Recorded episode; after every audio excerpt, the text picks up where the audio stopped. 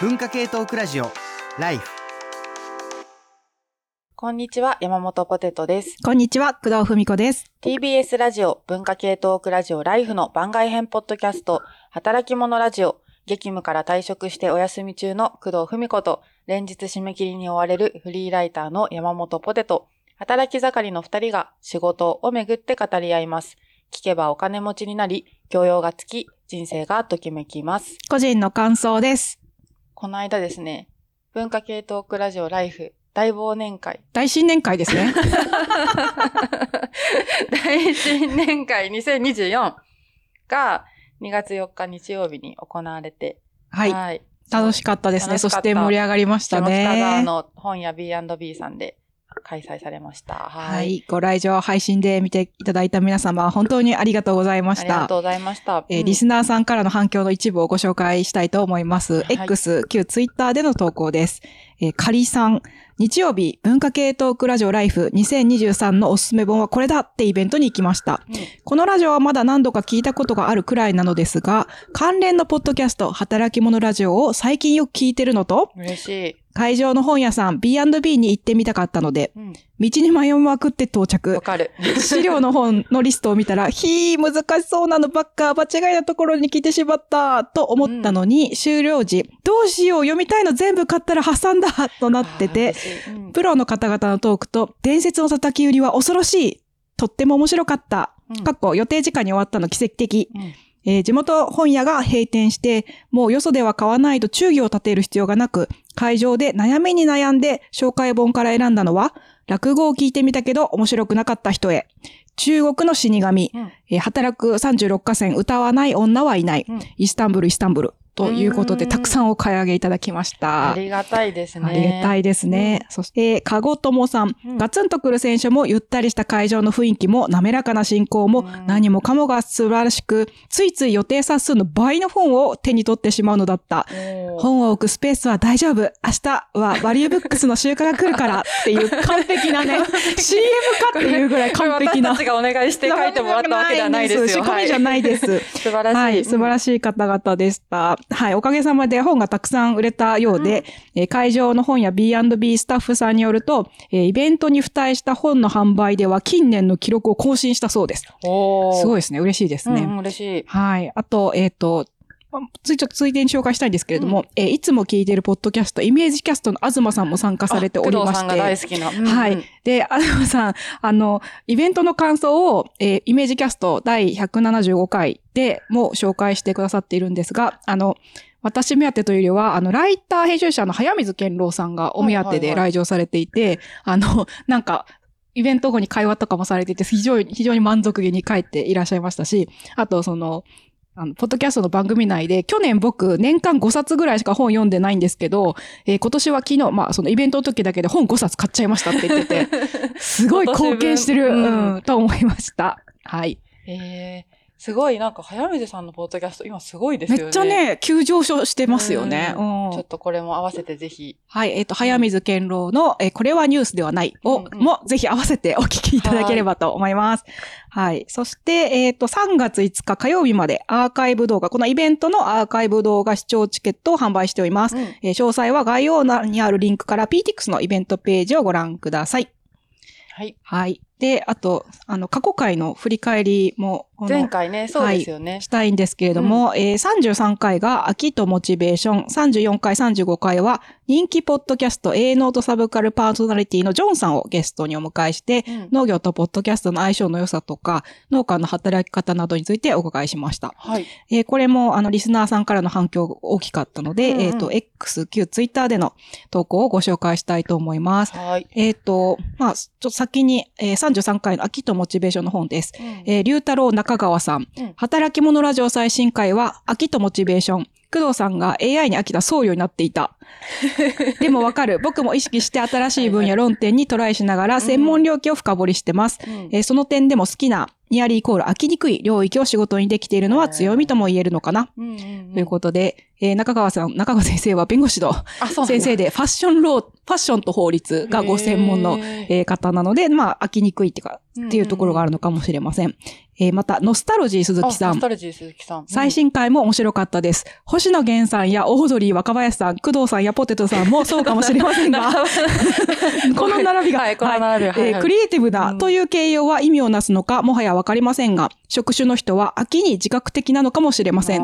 ということで、んはい。な、並べていただいて光栄です。工藤さんも働き者ラジオと、なんかサミットを並べ始めて。G7 でねそうそう、そうそう G7 すいません。そうそうそうそうそう。まあね、人にはいろんな並びがありありますかね。ますかららね。はいはい。そして、えっ、と、ジョンさんがゲストだった34回、35回についてですが、えーまず、イルカホテルさん。うん働き者ラジオ最新回、営農とサブカルのジョンさんゲスト。うん。しかも、令状を持って命ぜられたサーバント的な立ち位置なのかっていう。すごい理解度が深い。理解度が深いし、はいはいもともとジョンさんをね、聞いて、うんうんジョンさんの、えーノートサブカルを聞いておられたのかなっていう感じですね。はい、あと、番組内でもご紹介した農系ポッドキャスト、うん夜の農家のパーソナリティ山本さんからも、うんえっ、と、反応いただいておりまして、うんうんえージョンさんからすると本意ではないかもだけど、アドバイザー的な役割をどんどんやってほしいと願ってしまう面白いうん農系ポッドキャストの解説、客観的かつめちゃくちゃ正確。というふうにいただいております。はい。そしてここでお詫びと訂正ですが、うんあの、えー配信時、配信会でですね、私の滑舌が悪くて、工藤さんのとこそう、はい、私の滑舌が悪くて、夜農家って聞こえてたと思うんですけれども、うん正しくは夜の農う家ん。さんです。はい、夜農家、夜、夜の農家ってやってた。ので、ちょっとちゃんと訂正したいと思います。はい。はい。で、最後に、えー陽気な寝言さん。うんうん。農家さんの方が圧倒的に壮大だけど、外部要因に影響を受けるって世の中ほのほとんどの仕事に当てはまる気がする。家事育児も、うん。たくさんの人が周りの影響を受けながら変わらない品質のために努力している。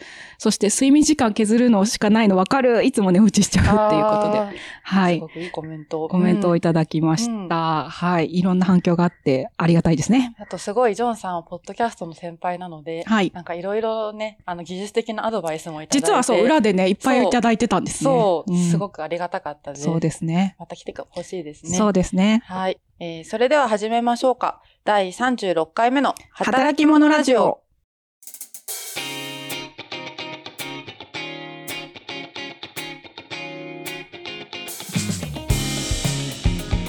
最近私の仲のライターの友達が週刊誌の記者をやるようになって、だから芸能人とかを待ち伏せしたりとかするわけですよ。スクープ取るために待ち伏せしたりするってこで、それっとですかてすごい運の要素が大きいじゃないですか。そうですね。で、うんその時に、あの、最近、その、神棚を買ったんだって。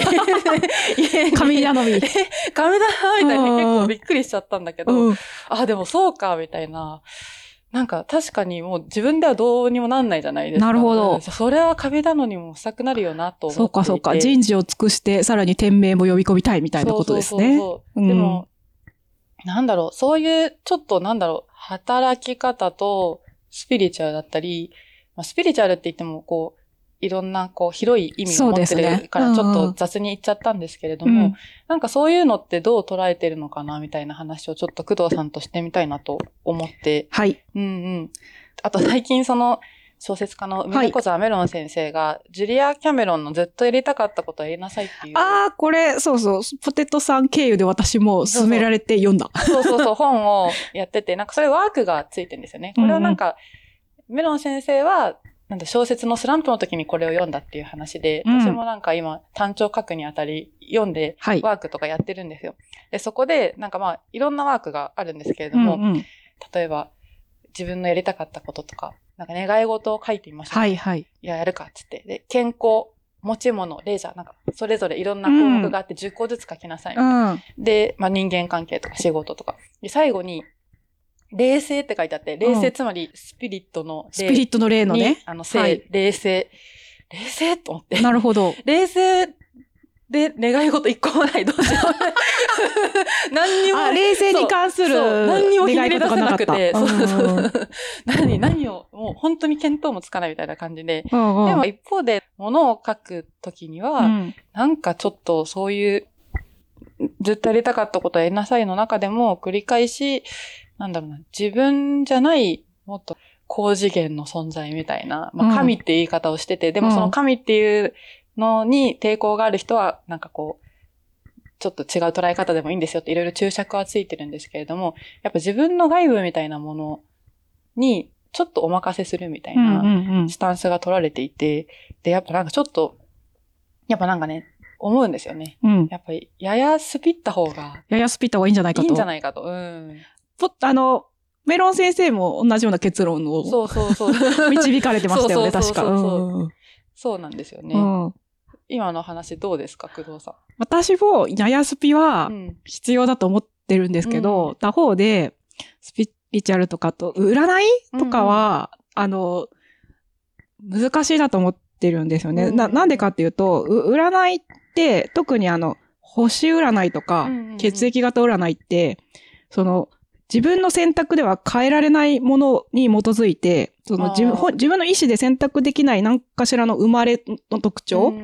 に基づいて、な、何かの、こう、方針とか、あの、性格を、こう、位置づけられたりするっていうのって、すごい、あの、差別的なところももあるので、す、あの、注意しなきゃいけないなって思ってますし、あと、あの、ちなみに BPO 放送倫理番組向上機構っていうところが2004年に血液型を扱う番組に関して、あの、放送基準っていうのに抵触する恐れがあるので、まあ、配慮してくださいっていう声明を発表してたって知ってますか？いや知らなかった。あの、なんだろう、そこで、あの、なんか、そさっき言った放送基準で問題になったのは、ほ放送基準におい、54条において、占い運勢判断及び、これにえー類するものは断定したり無理に信じ込ませたりするような取り扱いをしないっていう、まあ、ルールが放放送、ほほまあ、放送のきルールの中にあって、はいはい。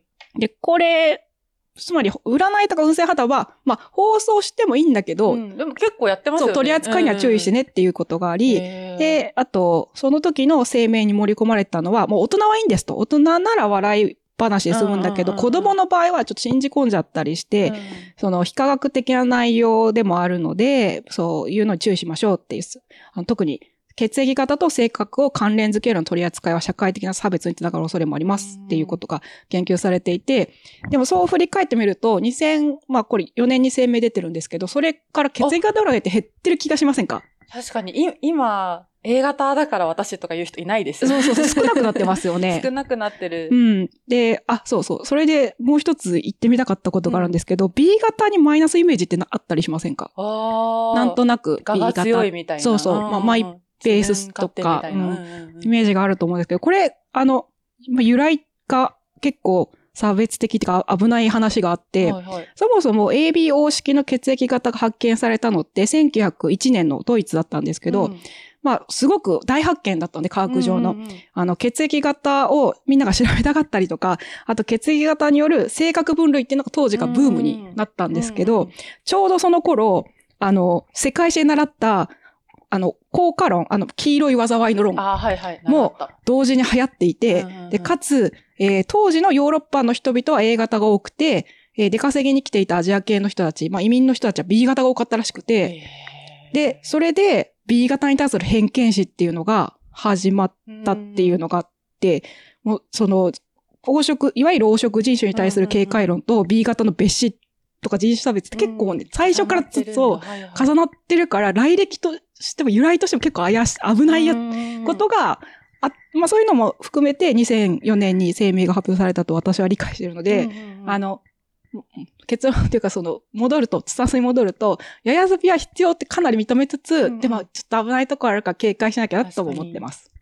なんか最近、16診断みたいな。あるあるある16診断みたいな。INTP 16パーソナリティーズ。とか、なんか流行ってますよね。はいはい。流行ってますね。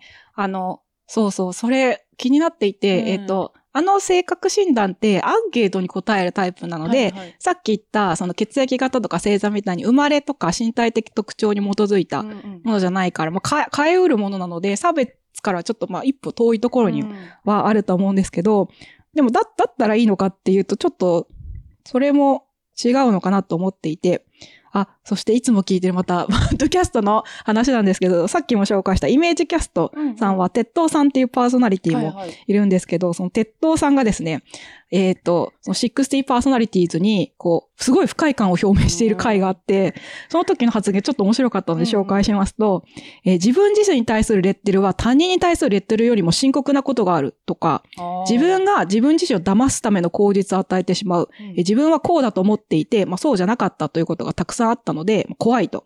あと複雑なものをシンプルにしてしようとしていることに、まあそもそも警戒をしているはいはい。とか言っていて、つまり、あの、人はもう本当は多様な性格を持ってるはずなので、16の類型に押し込める、シンプルにしちゃうっていうことに対して、すごい、鉄道さんは警戒感を示していて、うん確かに受け止め方によっては、開かれていたはずの自分の性格とか方向性をこう閉じちゃう方向に使えなく、そういう捉え方もしできなくもないので、そうなると結構、あの、リスクもあるなというふうに思ってます。私、アイドルとかちょっと好きじゃないですか。はいはい。だから、確かに韓流アイドドルとそうか、なんですよ割とこれ、流行ってますよ今ね。回、日本プロデュース101、はいはい通称日プを見てて、はい、日プ。もう最後の方に、その16パーソナル診断のコーナーがあるんですよ。はいはいはい。でな IN なんとかのなんとかちゃんはこういう内向型だからこういう行動をして、みたいな、それくらい結構カジュアルに浸透していて、はい。でも人を分けたいっていう気持ちはすごいちょっとわかるっていうかわ。かる。うん私たちも、あの、過去回で、ヘイポッドキャスト過去回でタグ付けし合う私たちとかで、なんかね、あの、その自己紹介の時にある程度タグ付けした方が理解が進みやすい自分,、うん自分から、うんまあ、ある意味でレッテルを自分で貼るっていうことなんですけど。うんなんか導入としてはいいけど、その後、だんだん関係が深まってくると、そういうのいらなくなるかもね、みたいな話をしてたと思うんですけど、そうですね。うん。多分ああいうのって、例えば、なんだろう、嫌な上司とかがうんいて、なんであんな嫌な上司、私と気が合わないんだろうっていうはいはい。例えばそういうのをなんか自分の中で導入してみて、うん。こここがちょっと合わないのかもしれないみたいな。なんか、そういう魅力というか、引力があったりしますよね。そうですね。ん誘。惑がありますよね。うんそれで、まあちょっと気分がスッキリしたりとか、その人に対する理解が進むのはいいいい方向である一方で、なんかその、やっぱへ偏見を持っちゃうところもあるうん。し、そのこ行動を、あ、なんかひきつけて解釈しすぎちゃうっていうところもあるのを、なんか、いろんな人が恐れてるんじゃないかと思います。でも結構自己完結する分には、割となんか楽しいような気がしてて、うん。あの、碇幸恵さんがいらっしゃった時に、あの、人の制作のお話を伺ったじゃないですか。うん。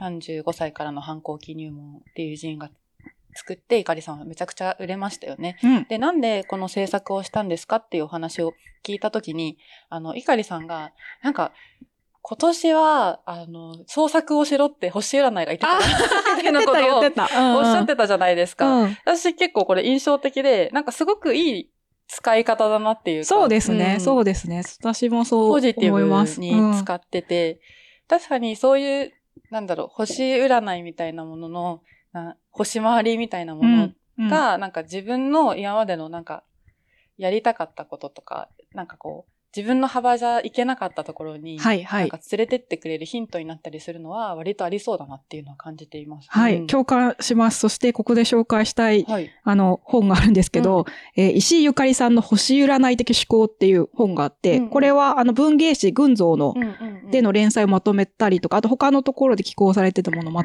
一冊にまとめたものなんですけど、石井ゆかりさんって占いで、うん星占いでめちゃくちゃベストセラーをさ出しているライターさんうんですが、その、このすごい、これ私読んでた。たまに群像買った時はいに読んで、すごい文章が上手い方だなって思ってそました。う、すごい。い上手いくて私もすごい好きなんですけど、その石井ゆかりさんがおっしゃっていたことがまさにそのことで、えっと、一般的には星占いは人の性格や生活を12パターンに分けるものと捉えられている。うんでも実際の星占いはむしろ単純なステレオタイプに押し込まれそうになるも事物をうん象徴、シンボルの仕組みを使って解体し、膨らませ、再構築するための道具なのだ。さらに言えば、この膨らませ再構築する作業は、人生の中で何度も何度も繰り返し試みることができる。まさに何度も読み返しては、その印象が変化する優れた文学作品にも似ているのだ。うんとおっしゃっていて、さっき言ったその、なんだろう、自分、普通の、自分のいつものパターンだと選ばないようなものを、うん。星占いとかそういう外部のなんかインプットを使って、ちょっと外れていくっていう、その膨らま再構築するっていうことを、あの、示唆してるし、それの、に重要な役割を果たすのが象徴、シンボルであって、うん。このシンボルをうまく使うっていうのは文芸作品、特に文学、と、すごい、あの、似通っている。だまあだからこそ群像で連載してるんですよみたいなことが別のところにも書かれていたりするので、そういうふうにその可能性を閉じたりとか、うんなんか類型に押し込める方向じゃなくて、むしろ類型から積極的に逸れていくために、その理由付けとか動機付けの一つに使うっていうのは、非常になんかお面白いっていうか、そういう占星占い機能っていうのがあるんだなっていうのがあって、すごいべ勉強になったっていうか、さっき言ったみたいに、なんか星占い怪しいって思ってたんだけど、あの、石井ゆかりさんのこう,、うんこういう文章とかを読んで、あ、なるほど、そういう風に使えばいいんだって分かった気がしたんですよね。確かにな。いやーだから、すでも多分、なんだろう、こうやって自分に向き合うみたいなことって、すごく手放しにはできないというか、うん真っ白な状態ではやっぱ難しいんだろうなっていうのも感じてて、はい。多分そういうモチーフがあったりして、なんかこう、インスピレーションが湧くみたいなことがありそうで、あの、前も紹介したような気がするんですけど、えっ、と、ソバーキュリアスについてはい、はい。書いた、飲まない生き方、飲まない生き方、ソバーキュリアス、ルビー・ウォリントンさんの本があって、はい。で、これ、すごく、このルビー・ウォリントンさんは、あの、もともとニューエイジ系のところで記事を書いてたはあはあ方ではあはあ、で、お酒やめるんですけど、だから、お酒をやめる代わりに、なんて言い方だかな。スピリットを持って、スピリッツを制すみたいな言い方して。んかこうなるほどなるほどお酒飲まなくなると、いろいろ自分のこととか考える、たりする時間ができるじゃないですか。はい。その時は星占いだみたいな。なるほど。そうそうか、そうまあか。ちょちょっと半分ふざけてて、うんなんかこう、いや、高次元の波動を飛ばせば、なんか、大丈夫、シラフでも大丈夫、みたいなこと、長々書いた後、うん。高次元の話は、長かったですね。すいません。結構割と客観視もしてて面白いんですけど、うんうん。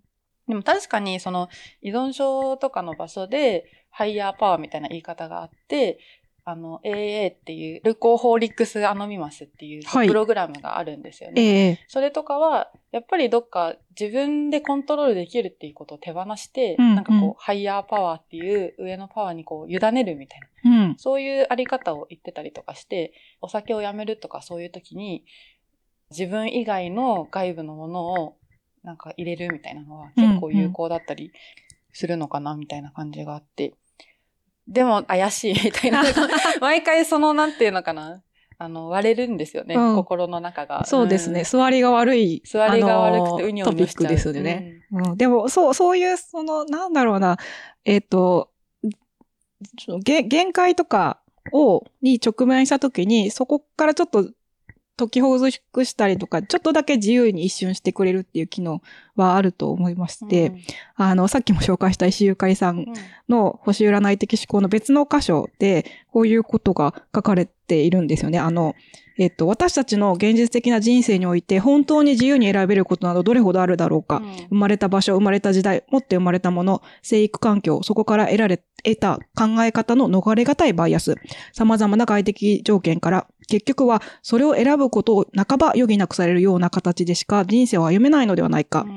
占いは私たちを一旦自己責任の考え方から引き離してくれる。誰のせいか、誰が悪かったのか、自分の行動によって未来が決まるのかという激しいプレッシャーから一旦頭を解放してくれるのだ。うん誰のせいでもない、そういうことになっているというふうに、誰のせいでもないという前提で現在と未来を捉え直したとき、私たちは自責の念や後悔や嫉妬や罪悪感から少しだけ離れられる。認知の歪みがそこで少しだけ緩む。うん占いを通して、私たちは道徳と倫理の外側に出て、そこで自分と人生をもう一度受け取り直そうと試みるのだって書いてあって、うんそ、の、なんか、本当にその通りだったんですけど、ままならないじゃないですか、人生とか。そねそしてそれは必ずしも自分のせいではないんだけど、うん世の中的には自分のせいということになっており、それ、それが倫理の世界っていうことだったと、おあの、と表現されてるんだと思うんですけど、それを、まあ、そ、そうなんだけど、そうね。一そうなんだけどね。旦ちょっと外してみ、見てっていう機能が占いにはあるよね、と言っていて、いだから倫理に戻るって、石井ゆかりさんも占いをの文章を書いてるのに自分でそうおっしゃってて、占いありやなしやって言ってなしですって断言してるんですけど、うん。で、も、こういう、でも後ろぐらいっていうか、うんうん。その、オカルトだからこそ持っている機能っていうのがあってですねって説明をされていて、なんかそういう説明をされるとストンってお、あ、そうですね、な、なし、ないんだけど、まあ、そういう別の機能があるんですね。ないからこそっていうう、んうんうん。思っています。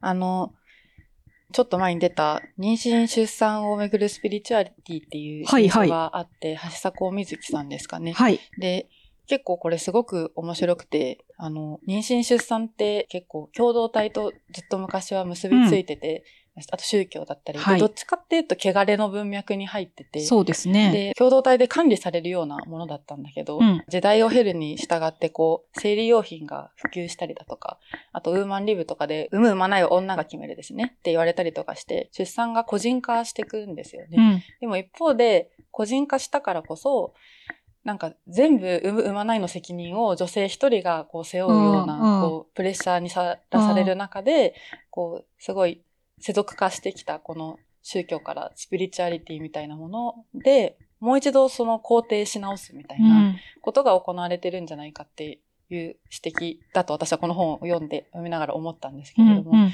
だから自己責任の世界で生きていくのはやっぱかなり多分人間としてしんどくて、うん。なんかその時になんかちょっと頼れる、頼れるというかなんか荷物を預けられる外部みたいなのが石井ゆかりさんの本でおっしゃってたようなことなのかな。で、結局それ結構助かるんだろうなっていうね、う。うんん、ふうに思いますね。そうですね。ううんん。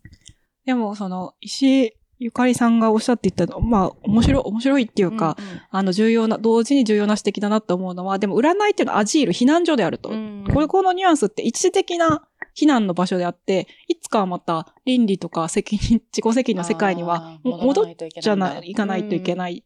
でも、そこになんかもう耐え難かったらまた避難してきてもいいっていう、そのなんか、い一箇所に場所を定めなくてもいいっていうところがメッセージとしてあり、でもずっとそこにどっちかに居続けてもあまり良くないよっていうメッセージにもあって、とても参考になるなと思ってます。そうかもしれない。うんいや、なんかね、いい、いい関わり方。そう、ややスピは必要だけど、必要だけど。あの、両方両方守って、避難と、避難所として使いましょうっていう感じですかね。は。い。ここでお知らせです。バリューブックスさんは古本買取キャンペーンを実施中です。バリューブックスさんに古本買取を申し込む際に、キャンペーンコード LIFE2312 を入力していただくと、送料無料クーポンと働き者ラジオ特製トートバッグがもらえます。2024年2月29日申し込み分までが対象です。すでに申し込んだ方たちからね。はい。喜びの声がはい X、Q、ツイッターに投稿されています。えまず、亀谷さん、来た来た来たっていう、半角カタカナでね、あの、シンプルなシンプルですね。投稿がされてます。うんまた、えっ、と、前回、前々回ゲストだった A ノートサブカルのジョンさん、タイミングよくトートバッグ発送通知来ました。おー、やった。はい。うんそして、えっ、と、法のデザイン著者で弁護士の水、水野佑さん,、うんこの冬一番のおしゃれアイテムをゲット おしゃれアイテムだそうです。いいですね。はい。ぜひ、おこの冬一番のおしゃれアイテムをゲットしてください。うん